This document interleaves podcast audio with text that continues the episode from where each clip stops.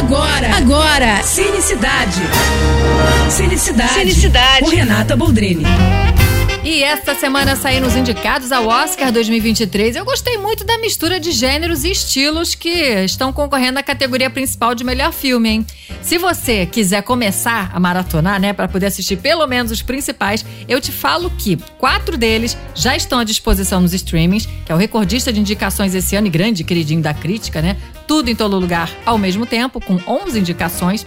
Elvis, Nada de Novo no Front e Top Gun Maverick, que inclusive chegou no Telecine.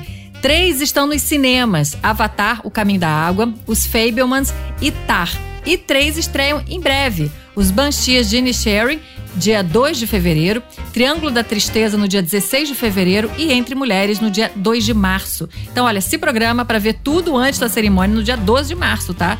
É isso. Se não conseguiu anotar, corre no meu Instagram, que lá tem post com todas essas informações. Arroba Renata Boldrini. Tô indo, mas eu volto. Sou Renata Boldrini, as notícias do cinema. Você acabou de ouvir Cinicidade. Cinicidade. Com Renata Boldrini.